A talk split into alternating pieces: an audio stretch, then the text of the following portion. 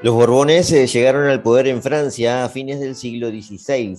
Se consolidaron con Luis XIV y perecieron bajo la cuchilla de la Revolución Francesa. La historia de esta familia se remonta a la Edad Media, en un pequeño castillo donde fueron construyendo poder cerca de las casas francesas. La oportunidad la aprovecharon en plena convulsión religiosa entre católicos y protestantes, cuando los Valois se quedaron sin descendencia masculina y se sentaron, gracias a un matrimonio bastante oportuno, en el sillón del poder francés. Sus inicios no fueron fáciles y hasta fueron víctimas de atentados y de severas revueltas, pero se lograron consolidar con Luis XIV, el famoso Rey Sol, que dio paso al absolutismo francés. Los herederos del Rey Sol, que fueron Luis XV primero y Luis XVI después, disfrutaron de las mieles de un poder absoluto, pero también sufrieron la oposición constante de los parlamentos. Durante el siglo XVIII sufrirían algo más potente, que fue el movimiento de la Ilustración, una corriente moderna de la que los propios reyes se sentían impulsores. Hoy vamos a conocer precisamente a los Borbones franceses, la dinastía que llegó al poder absoluto gracias a la Ilustración, pero que fue el mismo movimiento ilustrado la que los terminó descabezando de Francia.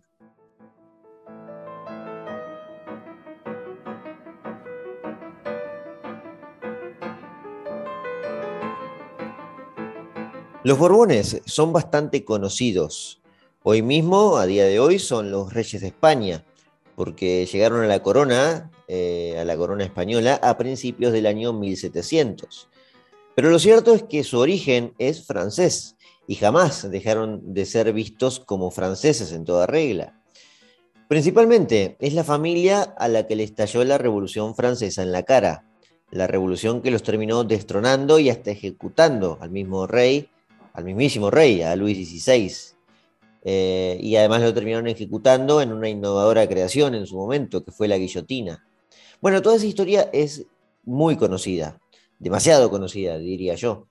La historia de Luis XVI, de la Revolución Francesa y de todo lo que vino después. Pero claro, la Revolución Francesa no va a tirar solo a los Borbones de Francia, va a ir replicándose durante todo el siglo XIX, con distintas revueltas, y van a ir minando poco a poco la legitimidad de las monarquías.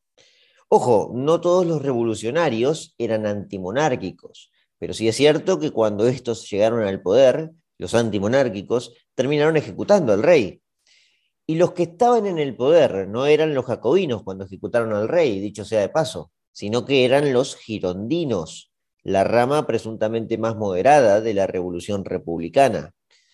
Bueno, lo cierto es que esto también es parte de la fama de los Borbones, por eso lo, contamos, o en todo caso de la mala fama vendría a ser. Al ejecutar al, al mismísimo rey, los revolucionarios igualmente no iban a extinguir la dinastía porque Luis XVI tenía varios hermanos. También tenía un hijo, Luis XVI, quien hubiera sido el heredero si no se levantaba todo lo que se levantó.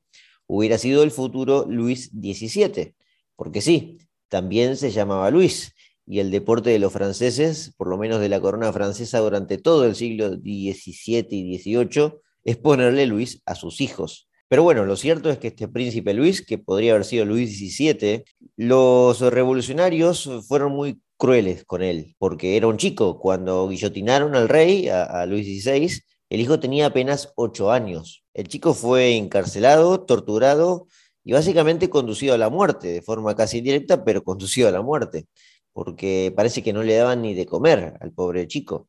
Murió de tuberculosis, con sarna, lleno de tumores y con una severa desnutrición.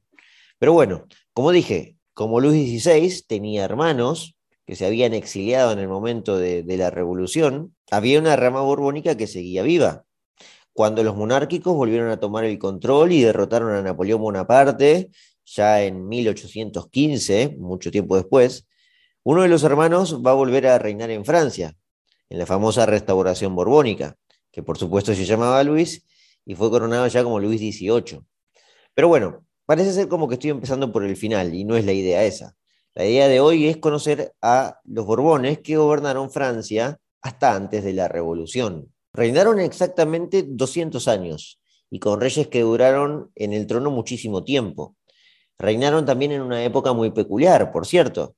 El siglo XVIII, el siglo final de los Borbones, es el siglo de la Ilustración, pero también es el siglo donde ellos acumulan mucho poder y se erigen como la potencia mundial del momento.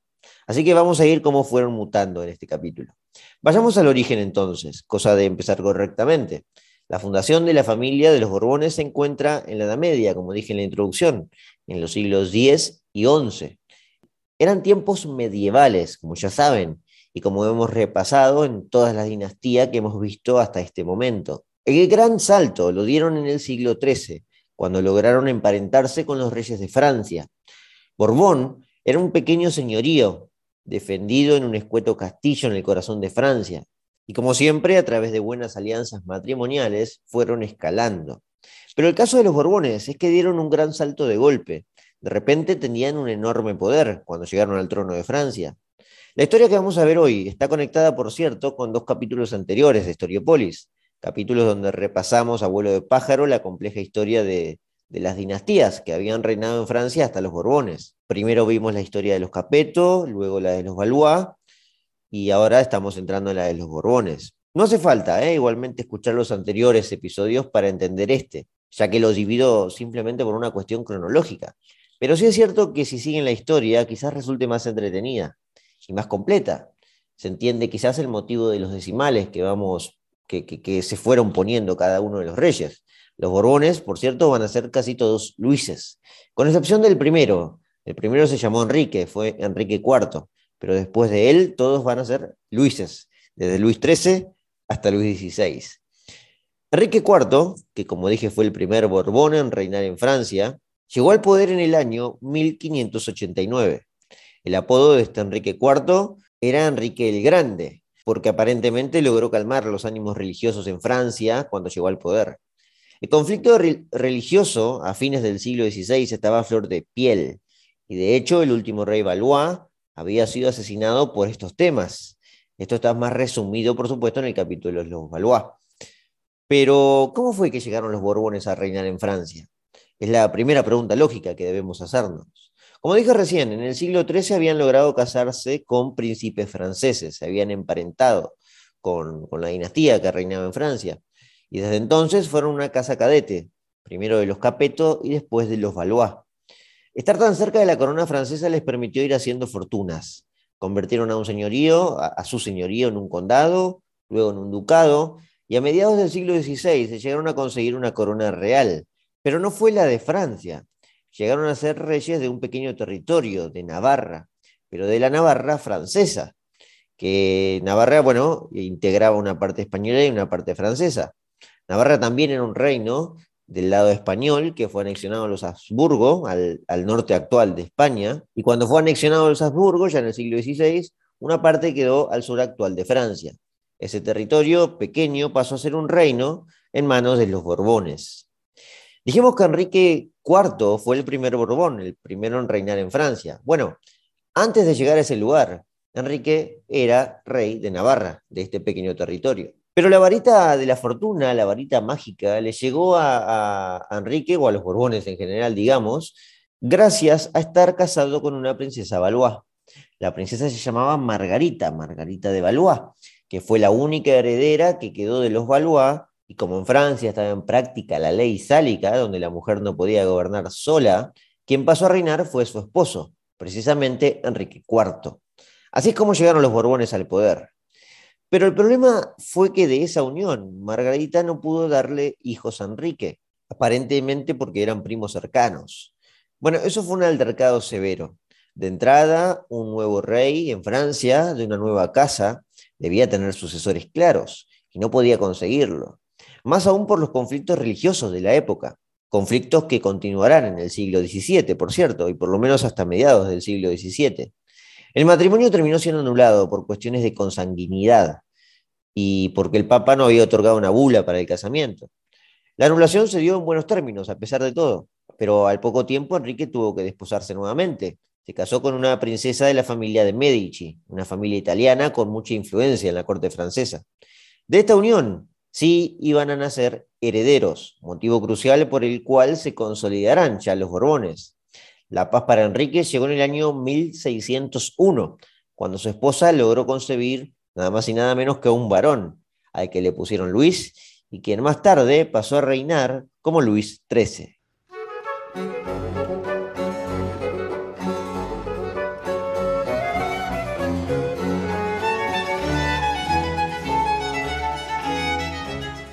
Resuelta por un lado la sucesión, lo que quedaba por apaciguar era el asunto de la fe, los conflictos religiosos, lo que vengo, lo que vengo mencionando.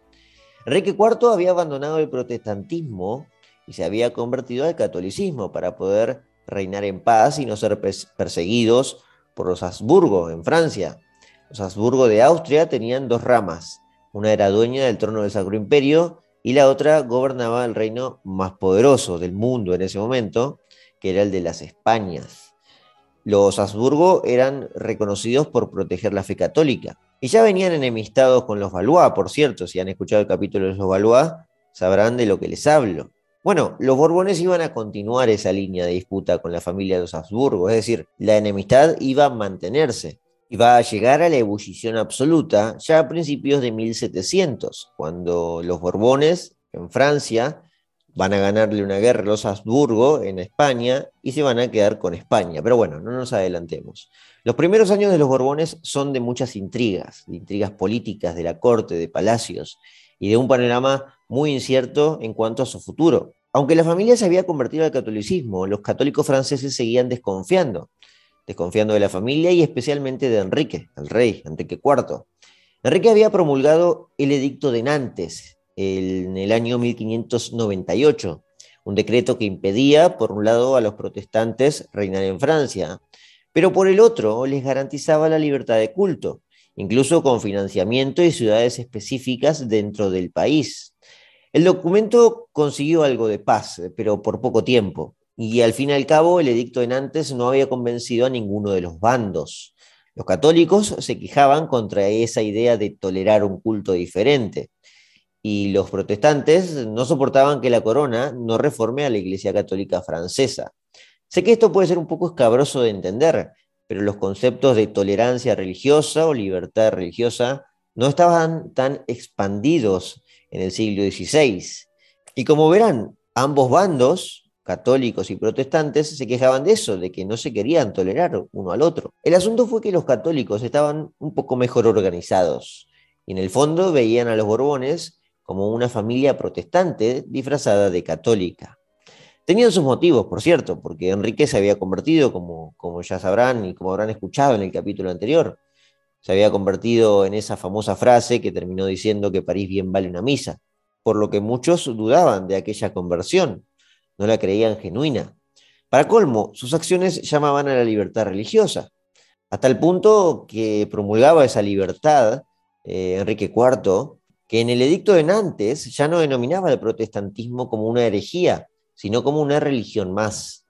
Eso era una ofensa muy severa para los católicos y para el propio Papa, que cuestionó muchísimo la tolerancia francesa con los protestantes. Los protestantes eran eh, denominados como, como, hugonotes y eran de la rama del calvinismo.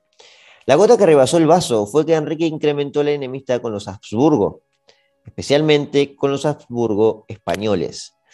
La apuesta de Enrique fue arrebatarles el ducado de Milán. Milán, en Italia, obviamente, era el centro del poder hispánico en la península y a su vez era el inicio de una ruta crucial, que era el camino español, una ruta que le permitía a los tercios españoles llegar a Flandes por vía terrestre y continuar la guerra que tenían en Flandes, la guerra de los 80 años. El camino español fue una gran gesta hispánica y en ese contexto era un pilar para el bando católico. Básicamente, Enrique estaba peleándose con los grandes defensores del catolicismo, y eso no fue muy bien percibido dentro de Francia. Fue entonces que un nuevo atentado le ocurrió al rey francés, tal como lo había sufrido el último monarca Valois, por eso digo que un nuevo atentado. No fue tampoco el, único atentado que iba a sufrir Enrique durante su vida, pero este iba bueno, a ser efectivo. El rey Enrique, Enrique IV, este Enrique el Grande, fue asesinado por un fanático católico, un jesuita muy devoto llamado François Ravaillac.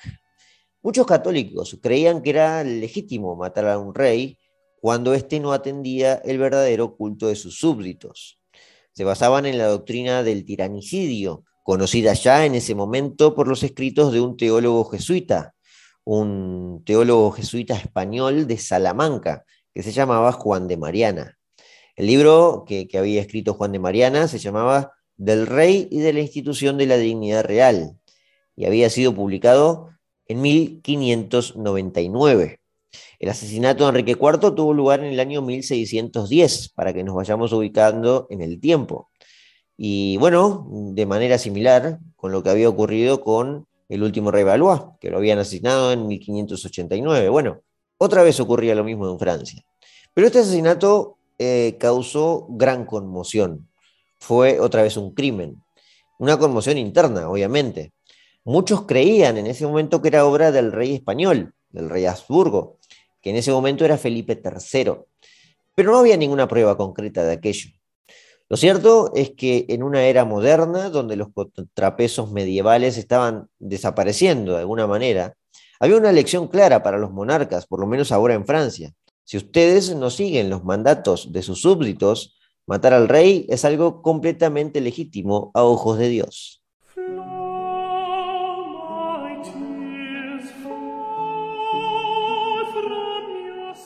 La muerte de Enrique IV, o mejor dicho, el asesinato de Enrique IV, daba paso a nuevos conflictos en la corte. Pero por otro lado, se apaciguaban las tensiones externas. Es decir, a Felipe III, el rey español, le caía como anillo al dedo esto de la muerte del francés. No nos olvidemos que Enrique quería invadir Milán, como lo mencioné, una posesión preciada para los españoles. Con Enrique muerto, este problema se terminaba. Entonces se abría la puerta para un periodo de paz entre ambas dinastías, entre los Habsburgo españoles y los Borbones. Ese periodo de paz llevó a que empiecen a casarse entre ellos, entre los príncipes y las princesas de cada familia. Y esto hay que tenerlo en cuenta porque en el futuro va a ser importante. Las calmas en la Europa del siglo XVI y XVII ahora duraban poco y esta no fue la excepción. Ambas familias tuvieron que tomar posición en una guerra que se iba a desatar muy pronto, la guerra de los 30 años. Un conflicto que en un principio fue una guerra a muerte entre católicos y protestantes de toda Europa, pero que pronto se convirtió en un combate político, donde la expansión de los dominios reales o ponerle límites a ciertas potencias que estaban ocupando muchos territorios pasaron a ser lo primordial. De primeras, Francia no se involucró de lleno en la guerra de los 30 años, por lo menos no de forma oficial. Se sabía que los Borbones financiaban algunos principados alemanes protestantes dentro del Sacro Imperio, porque con tal de hacerle la guerra a los Habsburgo, cualquier cosa valía. De paso, obviamente, estaban rompiendo indirectamente la tregua con los Habsburgo. Pero Francia también tenía sus problemas internos, problemas internos de índole religiosa. Quien reinaba en Francia en ese momento ya era Luis XIII. Pero Luis XIII era bastante joven para cuando empezó a reinar y tuvo que, bueno, adecuarse a una regencia. Y en los primeros años de mayoría de edad tampoco estaba reinando por completo él. Quien en realidad tenía el poder era un cardenal muy cercano al monarca. Era el cardenal Richelieu, muy conocido en la historia de Francia y que su carrera hacia el poder merece un capítulo completamente aparte. Richelieu llegó a ser la mano derecha del rey, una especie de primer ministro y con superpoderes. Muchos creen que sus habilidades políticas llevaron a los Borbones a consolidarse definitivamente, no solo como legítimos reyes de Francia, sino ya más adelante como potencia mundial. Por un lado, el cardenal Richelieu fue fundamental para poner fin a los asuntos religiosos internos. Después de todo, era un cardenal, católico obviamente, convenció al rey de que la única forma de conseguir la unidad francesa frente a convulsiones internas constantes era a través del catolicismo, y eso implicaba terminar definitivamente con la tolerancia religiosa que quiso implementar su padre. La mano dura del cardenal frente a los protestantes calvinistas terminó fortaleciendo a los Borbones. El asunto fue que al mismo tiempo Richelieu también fue el responsable de meter a Francia en la guerra de los 30 años, de meter a Francia por completo, porque ya estaba participando indirectamente, como mencioné, financiando algunos principados protestantes. Fue así entonces que los Borbones le declararon nuevamente, ya de manera formal, la guerra de los Habsburgo. Porque sí, el cardenal Richelieu, que era más político que devoto, veía como inaceptable que los Habsburgo acaparen tanto poder. Para pasar en limpio, Richelieu iba a limpiar de protestantes su país, los iba a expulsar o perseguir o encarcelar. Esto lo iba a hacer con una mano, obviamente con una mano muy dura, pero por otro lado, iba a combatir a los máximos defensores de la fe católica, que eran los Habsburgo, contradiciéndose un poco ¿no? con su postura. Digamos, internamente perseguía a los protestantes, pero externamente los ayudaba en su guerra contra los Habsburgo. A pesar de todo, ni el cardenal Richelieu ni el propio Luis XIII iban a poder ver aquella guerra terminar, porque ambos fallecieron antes. La guerra de los 30 años finalizó en el año 1648, que había empezado, obviamente, ya habrán deducido, 30 años antes, por eso fue la guerra de los 30 años, había comenzado en 1618. Ambos murieron unos años antes que, que, finalizara la guerra. La guerra finalizó con la batalla de Lens, en donde los franceses salieron victoriosos. El gran triunfo, igualmente, no fue ampliar sus dominios, ni mucho menos ganar grandes riquezas para los Borbones. De hecho, la guerra había destruido económicamente a los franceses, porque en el medio el cardenal Richelieu eh, había aprobado una avalancha de impuestos para financiar las guerras, obviamente. Esa catarata de impuestos terminó generando algunas eh, revueltas muy serias, ¿eh? cuando había terminado la guerra o cuando estaba a punto de terminar y después también. Los Borbones, de hecho, en una de esas revueltas pudieron o estuvieron a punto, digamos, de llegar a perder la corona. Una revuelta nobiliaria conocida como la Fronda puso en jaque a la dinastía. Pero bueno, eso entrará en una de las rebeliones fiscales que ya tanto hemos tocado. Para que quede claro, no hubo grandes triunfos imperiales o de riqueza para los Borbones, nada de eso. La victoria se basó en simplemente, aunque no menos importante, ponerle un freno a los Habsburgo, cosa que lograron porque desde entonces el poder de los Austrias iba a caer en picada. Las dos ramas de los Habsburgo iban a empezar a caer, la de Alemania y la de España, pero quien iba a caer primero era la de España. Una de las guerras subsidiarias de la de los 30 años, que es una guerra demasiado compleja y que los historiadores le pusieron 30 años para aglutinar todas las batallas que se daban en Europa en ese momento, pero es demasiado compleja. Una de esas guerras subsidiarias fue la guerra franco-española. Ya se estaban peleando, en esencia, ambos, ambos reinos. La franco-española terminó unos años después, en el año 1659. 11 años después de que finalizó la de los 30 años. De esa guerra de la franco-española, Francia también iba a salir victoriosa, y la gran recompensa fue que el nuevo rey francés iba a volver a emparentarse con los Habsburgo españoles de forma directa. Una alianza matrimonial que pronto llevaría a los Borbones a la propia corona española. Por cierto, si aún no se dieron cuenta, y precisamente porque no lo comenté, Creo que vale aclarar que ya estamos en el periodo del reinado más famoso de la historia moderna, de la historia de todas las dinastías, porque es también el reinado que más duró, eh, repito, en toda la historia. Fue el reinado de Luis XIV, el monarca francés absolutista por excelencia, mucho mejor conocido como el Rey Sol. Tras la Guerra Franco-Española, esta que terminó en 1659, los Borbones acababan de pavimentar el camino hacia el poder absoluto, y ya no solo en Francia, sino en España. Luis XIV se ganó la mano de María Teresa de España, una de las eh, princesas hijas de Felipe IV, cuando en el año 1700 el rey español murió sin descendencia, no solo sin descendencia masculina, sino que no pudo engendrar hijos porque había una tara genética enorme en el famoso rey rey hechizado, ¿eh? Carlos II. En ese momento los Habsburgo, los Habsburgo españoles, se quedaron sin herederos directos, por lo que la línea de sucesión recaía en un nieto de aquella unión entre Luis XIV y María Teresa. Para que vean lo importante que fue la guerra franco-española, casi 40 años antes de que se desate el conflicto sucesorio en España. El nieto de la unión de Luis XIV se llamaba Felipe de Anjou, y tras triunfar ahora sí en la guerra de sucesión española, porque los Habsburgo querían coronar a un austríaco, no, no entregarle la corona a un Borbón, ni loco. Felipe Anjou se terminó convirtiendo en Felipe V de España, porque Francia triunfó en esa, en esa, en esa guerra. Así, los Borbones llegaban al trono español y a su vez a todas las posesiones americanas. El premio era absoluto, no solo por, la ideología que ya triunfaba en ese momento del absolutismo, sino absoluto en términos de posesiones. Se convertía en la dinastía con más posesiones en casi todo el mundo. Pero el gran artífice de semejante logro fue pura y exclusivamente Luis XIV, como dije, el rey del que más se habló y se hablaría posteriormente. Todos se querían parecer a él, tras su reinado de más de 70 años. La clave estuvo en que llegó muy temprano al trono Luis XIV, a mediados del siglo XVII. Luis XIV eh, reinó durante 45 años de forma oficial, pero si contamos desde el momento en que heredó las posesiones de Francia, cuando tenía apenas cuatro años, en realidad reinó durante 72 años, y esto es una verdadera locura. ¿eh? También fue educado de manera muy especial y supo rodearse de las figuras más relevantes de la época, desde políticos muy habilidosos hasta intelectuales empapados de modernidad. Hubo otro cardenal que lo fue formando, como fue el cardenal Mazarino, muy influyente en su educación.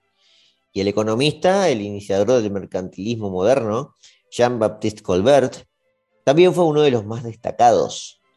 Colbert fue también el iniciador del proteccionismo industrial en Francia, queriendo crear su propia industria, em, bueno, para todo el país.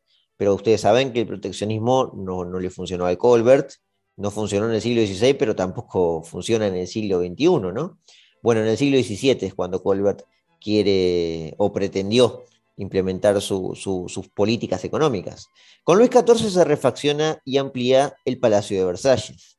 Luis XIV no se puede entender casi sin el Palacio de Versalles. En 1682, el palacio, eh, con todos los gigantescos salones que ya conocemos hoy, se convirtió ya definitivamente en la residencia real. Pero el palacio había sido adquirido antes por, por su padre, por Luis XIII. Pero claro, el gran gestor de los majestuosos jardines y de los impresionantes salones fue el propio Luis XIV. Bueno, en realidad fueron los arquitectos, que eran genios para esa época, pero fueron elegidos por el monarca. Versalles era una perfecta representación de un rey absoluto de la época. Pero claro, también era la residencia oficial, es decir, todos los allegados al rey vivían en Versalles. Además, la estrategia de Luis XIV fue meterse a toda la nobleza en el bolsillo, y a toda la alta nobleza me refiero. Una parte de esa estrategia fue hacerlos vivir en el palacio para enterarse constantemente de si alguno se rebelaba o, se oponía a su poder. También se hospedaba el gabinete de ministros, cada uno además con su familia y con una catarata de sirvientes. Igualmente, la nobleza, viviendo o no en Versalles, ya no iba a poder hacerle muchas cosquillas al poder, o al rey en este caso. Por eso es que ya se habla históricamente de monarcas absolutos. El centralismo absolutista de los Borbones va a replicarse en toda Europa. No hay lugar donde no se evidencie. Ocurría tanto en países católicos como en países protestantes. En algunos reinos, el Parlamento o las Cortes cumplían una representación de contrapeso importante aunque a veces también era el propio Parlamento, las Cortes, las que ejercían ese absolutismo, ¿eh? podía pasar. En Luis XIV, la historia identifica la consolidación del absolutismo centralista, de los Borbones y de las monarquías en general de esa época. En, esa identificación, los contrapesos o no se cumplen o ni siquiera existen. Pero bueno, como saben, es una identificación y tiene algunos detalles que a veces se suelen pasar por alto. En Francia había parlamentos y cumplían una función importante de contrapeso. Durante la Edad Media, por ejemplo, el Papa cumplía un peso, no sé si de contrapeso como podemos pensar hoy, pero un peso de árbitro o de intermediario que no podía saltearse. Durante estos años, siglo XVII y ya siglo XVIII, el papado ya no tiene suficiente fuerza para influir en los reyes. Seguirá teniendo riqueza, seguirá teniendo poder, pero ya no tendrá influencia, no les puede estar susurrando en la oreja a un rey, como quizás sí en la Edad Media. Luis XIV igualmente fue un ferviente católico, ¿eh? de hecho se encargó de implementar en el sistema legal todo lo que había logrado el cardenal Richelieu. Por ejemplo, aquel edicto de Nantes de Enrique IV, el de la tolerancia religiosa, fue completamente derogado. Todos los protestantes terminaron en el exilio con Luis XIV, especialmente en reinos precisamente protestantes. Muchos de los hugonotes fueron a parar, por ejemplo, a Prusia, que ya era un, ducado y que se iba a convertir en un reino, en ese momento gobernado por los Hohenzollern.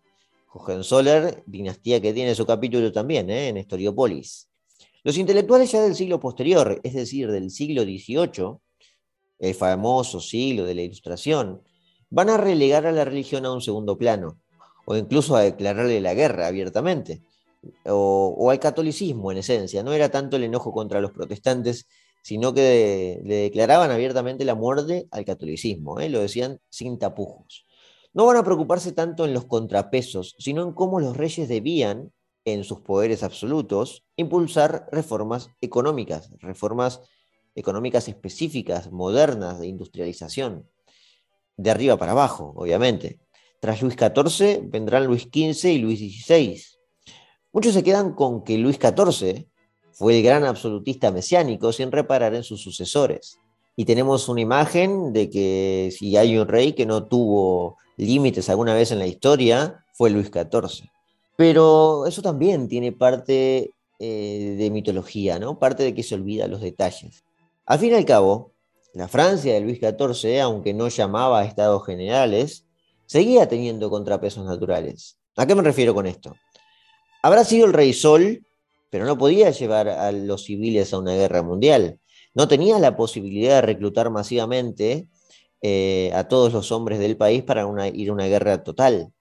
De hecho, Luis XIV no se metió en grandes guerras, precisamente porque los ejércitos seguían siendo privados y muy difíciles de reclutar. Su gran conflicto al principio y al final de su reinado, con la Guerra de Sucesión Española, fueron probablemente las dos guerras más importantes y más duras. Eh, pero, y bueno, las dos las ganó. Pero después no hay mucho más, ¿eh? Así que podríamos resumir que Luis XIV no se metió en guerras que no podía ganar. Pese a todo, Luis XIV tampoco pudo controlar nunca una máquina impresora de papel moneda. Por muy tonto que parezca, ¿eh?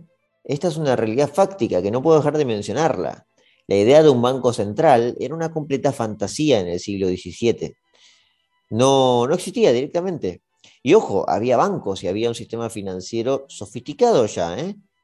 De hecho, Francia tenía un banco, pero estaba bien ajustado a las restricciones de metales preciosos. La monarquía de Luis XIV, por cierto, como todos los imperios que van ganando mucho poder, vivía en quebrantos pero eran quebrantos que no se podían ocultar con emisión, por ejemplo. Tenía dos maneras, las dos maneras de siempre, o subir los impuestos o aumentar la deuda.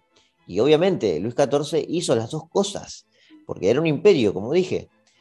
Los impuestos que aumentó tuvieron siempre resistencia y hasta fueron asesinados algunos recaudadores, hubo revueltas en ciudades comerciantes y en señoríos feudales. Eh, sé que esto puede parecer medio extraño, pero fue así en las regiones de Rennes, de Bourdieu o de Bretaña, bueno, Rennes es Bretaña, siempre había eh, lucha por, cobrar nuevos impuestos. Los parlamentos, que eran eh, alrededor de 13 en todo el país, le marcaban los límites a Luis XIV. A veces lo lograban a veces no, pero lo intentaban. En Bretaña, de hecho, la cosa escaló fuerte en el año 1675. Se rebelaban contra los impuestos al tabaco y al papel sellado bueno, también se amotinaban contra el impuesto al timbre. Y en cuanto a la deuda, la misma aumentó constantemente, no lo vamos a ocultar. Se endeudaban con prestigiosos banqueros de París, de Ámsterdam, de Hamburgo, de Ginebra, de Suiza, obviamente. Pero se sabía que era un problema exclusivo de la corona. No se podía hablar en el siglo XVII, ni el propio Luis XIV, de la deuda de todos los franceses, obviamente. Marco esta diferencia porque la impresión de papel moneda con la que jamás pudo contar Luis XIV para hacer frente a sus abultados gastos, llegaría de forma oficial, nada más y nada menos que con la Revolución Francesa.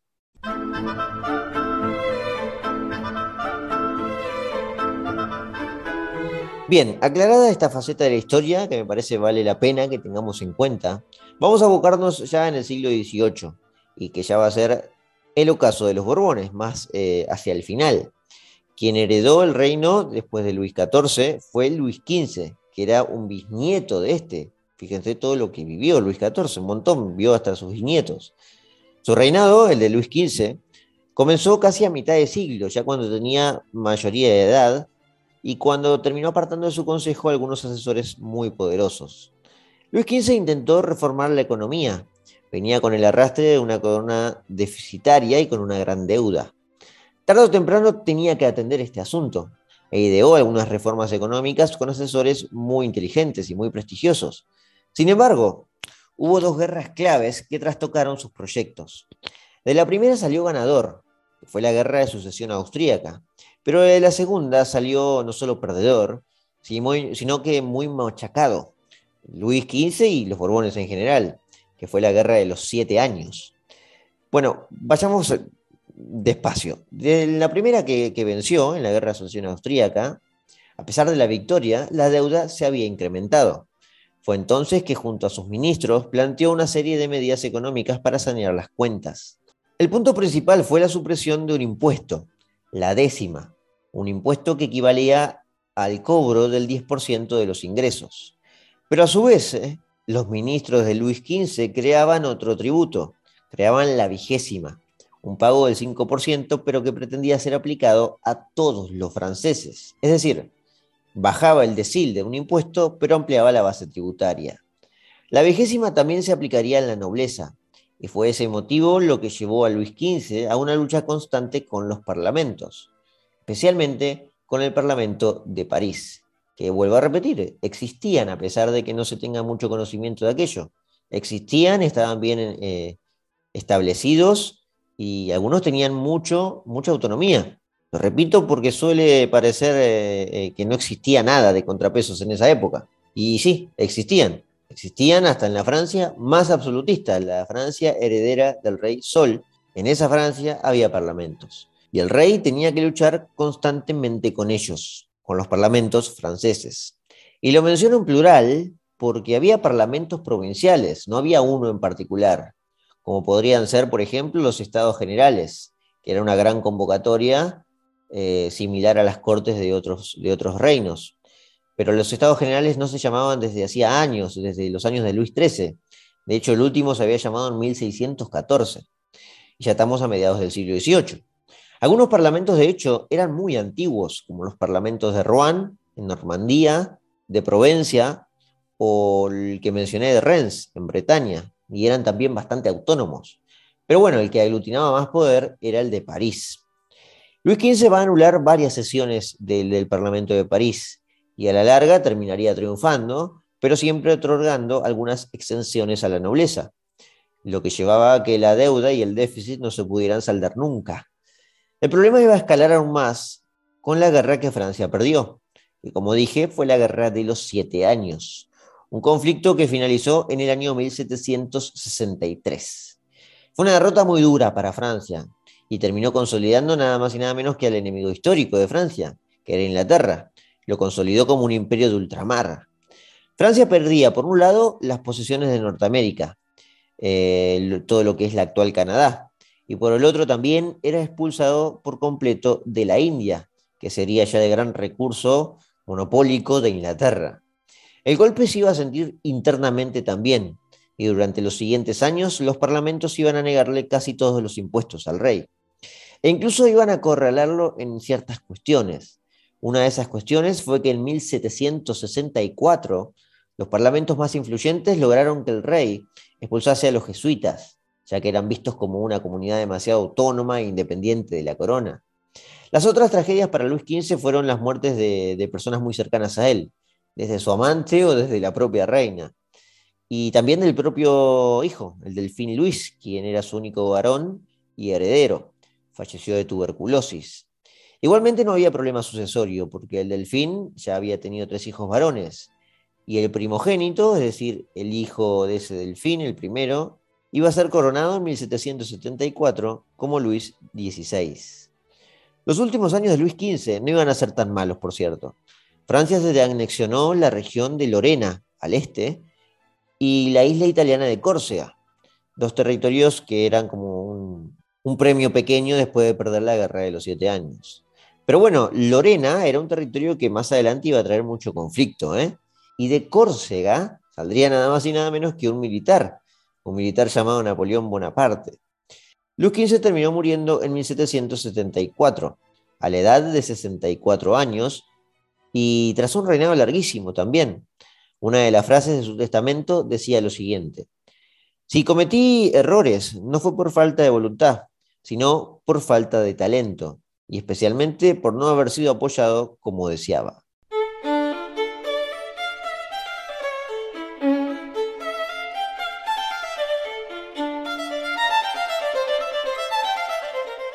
Luis XVI enfrentaría algunos problemas irresueltos que, se arrastraban desde Luis XIV, pero jamás imaginó que semejantes acontecimientos se avecinaban para él. En sus años de gobierno, el movimiento más popular ya había cobrado forma. Estamos hablando de la ilustración. No es que estaba comenzando la era ilustrada, no, no. La semilla, digamos, la semilla de la ilustración ya estaba sembrada. Autores como Voltaire, como Rousseau, como Diderot d'Alembert, ya habían escrito sus grandes obras y ya eran famosos en esa época, ya en el reinado de Luis XVI. Esa semilla ilustrada ya era un árbol, un árbol bien crecido, y de hecho, tanto Luis XVI como su abuelo, que era Luis XV, fueron reyes ilustrados, que se creían impulsores de todos esos movimientos. Y los ilustrados iban a, venerarlos en general, con algunas críticas, por supuesto, problemas de representación y ese tipo de cosas. De hecho, todos estos ilustrados que nombré, los autores típicos del siglo XVIII, en algún momento siempre fueron parte de la corte francesa y estuvieron cerca del consejo de asesores del rey. Luis XVI también estaba dispuesto a varias reformas económicas, a, llevarlas adelante, me refiero, y escuchó mucho a sus ministros de Economía, o de Finanzas en su defecto. Primero contó con el aporte de Anne Robert Jacques Turgot, o más conocido como Turgot, así solo, que fue un liberal fisiócrata muy prestigioso. Luego también contó con los aportes de Jacques Necker, un banquero suizo que facilitó el financiamiento crediticio para pilotear las tormentas que se veían venir todos de un gran prestigio y sabedores también de que la corona estaba obligada a llevar adelante políticas de austeridad. Todos sus ministros eran ilustrados, es decir, liberales que entendían que las regulaciones y los impuestos no eran el camino para sacar a Francia de sus penurias. El problema fue que su reinado se vio atravesado por un conflicto histórico, quizás también producto de una ilustración que llegó eh, al exterior muy rápido también. Un conflicto histórico que, como ya saben, fue la Revolución Americana y que llevó a Luis XVI a cometer el pecado original. La guerra que emprendieron las tres colonias contra el Imperio Británico le ofreció a Francia la posibilidad de vengarse de aquella dolorosa derrota en la Guerra de los Siete Años. Los Borbones se involucraron por completo. Aportaron miles de hombres, varias embarcaciones y mucho dinero, justo lo que escaseaba en las arcas monárquicas. Para finales de la guerra, la deuda se había duplicado y superaba las 3 mil millones de libras. Durante los seis años de guerra, para que se entienda, la monarquía gastó mil millones de libras, es decir, casi un 35 o 33% de lo que era toda la deuda en su, en su totalidad. La guerra por la independencia norteamericana terminó en el año 1783. Y para evidenciar que Francia se había metido de lleno el tratado donde Inglaterra reconoce el nacimiento de los Estados Unidos se firmó en París. Pero el orgullo por ver a Inglaterra vencida no solucionaba el agujero fiscal. El rey, asesorado por sus ministros, avaló sin chistar los nuevos planes económicos. Como dije, se, prestaba para, las reformas y para, para solucionar los problemas económicos. Las reformas incluían algunas medidas liberales, como era la desregulación del comercio de granos y la reducción fuerte de los gastos, pero también incluía la implementación de un impuesto universal a la tierra, entre otros impuestos. Quien comandaba la finanza ya no era Necker. Necker eh, había dimitido por, su férrea oposición a la guerra, se había opuesto a que eh, Francia participe en la guerra norteamericana, dadas las condiciones tan pobres del fisco. El nuevo piloto de finanzas se llamaba Charles Alexander de Calonne, que era un aristócrata muy cercano al rey, pero para los ministros, eh, el problema no era el rey, podía serlo de vez en cuando, en algún arrebato absoluto. El problema estaba con los parlamentos, integrados esencialmente por la nobleza. Antes de llegar al parlamento, sabiendo que la reforma, la reforma de Calón no iba a ser aceptada, especialmente por los nuevos impuestos, Luis XVI convocó una asamblea de notables. La convocó en el año 1787 con el objetivo de que funcione como una sesión intermedia para que luego en el Parlamento nos atascara nuevamente toda la discusión por, por la reforma. La Asamblea de Notables no funcionó, por no decir que fue un estrepitoso fracaso, y hasta terminó con la destitución de Calón. Sin embargo, meses después, los parlamentos se prestaron ya a negociar. Dijeron que, bueno, la situación era caótica, entendemos que el fisco necesita una reforma y vamos a acompañar muchas de esas medidas. El nuevo ministro de Finanzas era Luminé de Brienne, a Debrien, eh, los parlamentos le aprobaron todas las medidas, con excepción de las que tenían que ver con los impuestos. El clima estaba ya demasiado caldeado para aprobar como si nada nuevos impuestos. Y además los eh, parlamentarios aducían que solo los estados generales, aquellos que no se reunían desde el año 1614, tenían la autoridad para decretar impuestos permanentes. El estallido se desató entonces cuando Luis XVI cerró los parlamentos durante 1788. Esta sí, este sí fue un arrebato absolutista que no tuvo ni pies ni cabeza y que duró muy poco. Incrementó la hostilidad y amplificó en toda Francia la disconformidad. Ese año, encima, 1788, había sido trágico en cuanto al clima. Primero una sequía arrolladora había arruinado las cosechas y las que se habían salvado, las cosechas que se habían salvado, se perdieron por completo en una gran tormenta de granizo en pleno verano. Muchos historiadores hablan también de la gran sequía de 1788 y cómo contribuyó a los sucesos posteriores. Luis XVI volvió a recular. No era un tipo eh, inflexible. Estaba dispuesto a, bueno, a admitir que quizás en algunas cosas no tenía razón. Así que reculó también por el hecho de que aunque decretara impuestos en el aire, como había hecho, no tenía forma de recaudarlos, y más en, un año donde había sido tan duro. Logró calmar los ánimos además con la restitución de Jacques Necker. Necker volvió a la cartera de finanzas porque era relativamente popular. Volvió a su cargo eh, reemplazando a Debrien. Finalmente, Luis XVI y su ministro Necker accedieron a la petición de los parlamentos, que ya venían insistiendo con este tema. Accedieron a convocar a los estados generales. Se realizarían en mayo del año siguiente, ya en mayo de 1789. 175 años después de la última convocatoria a los estados generales, que habían tenido lugar con Luis XIII en 1614. Pero toda esa historia la que sobrevino a los estados generales y posteriormente a la rebelión del famoso tercer estado, ya entran en un capítulo aparte, porque en los estados generales de mayo de 1789 va a iniciar la Revolución Francesa, el proceso que descabezó a los Borbones de forma literal, ya que se terminaron cargando al rey en 1793. En Luis XVI finalizan entonces los 200 años de los Borbones, la dinastía más ilustrada de Europa, que terminó siendo derrocada por la propia Ilustración.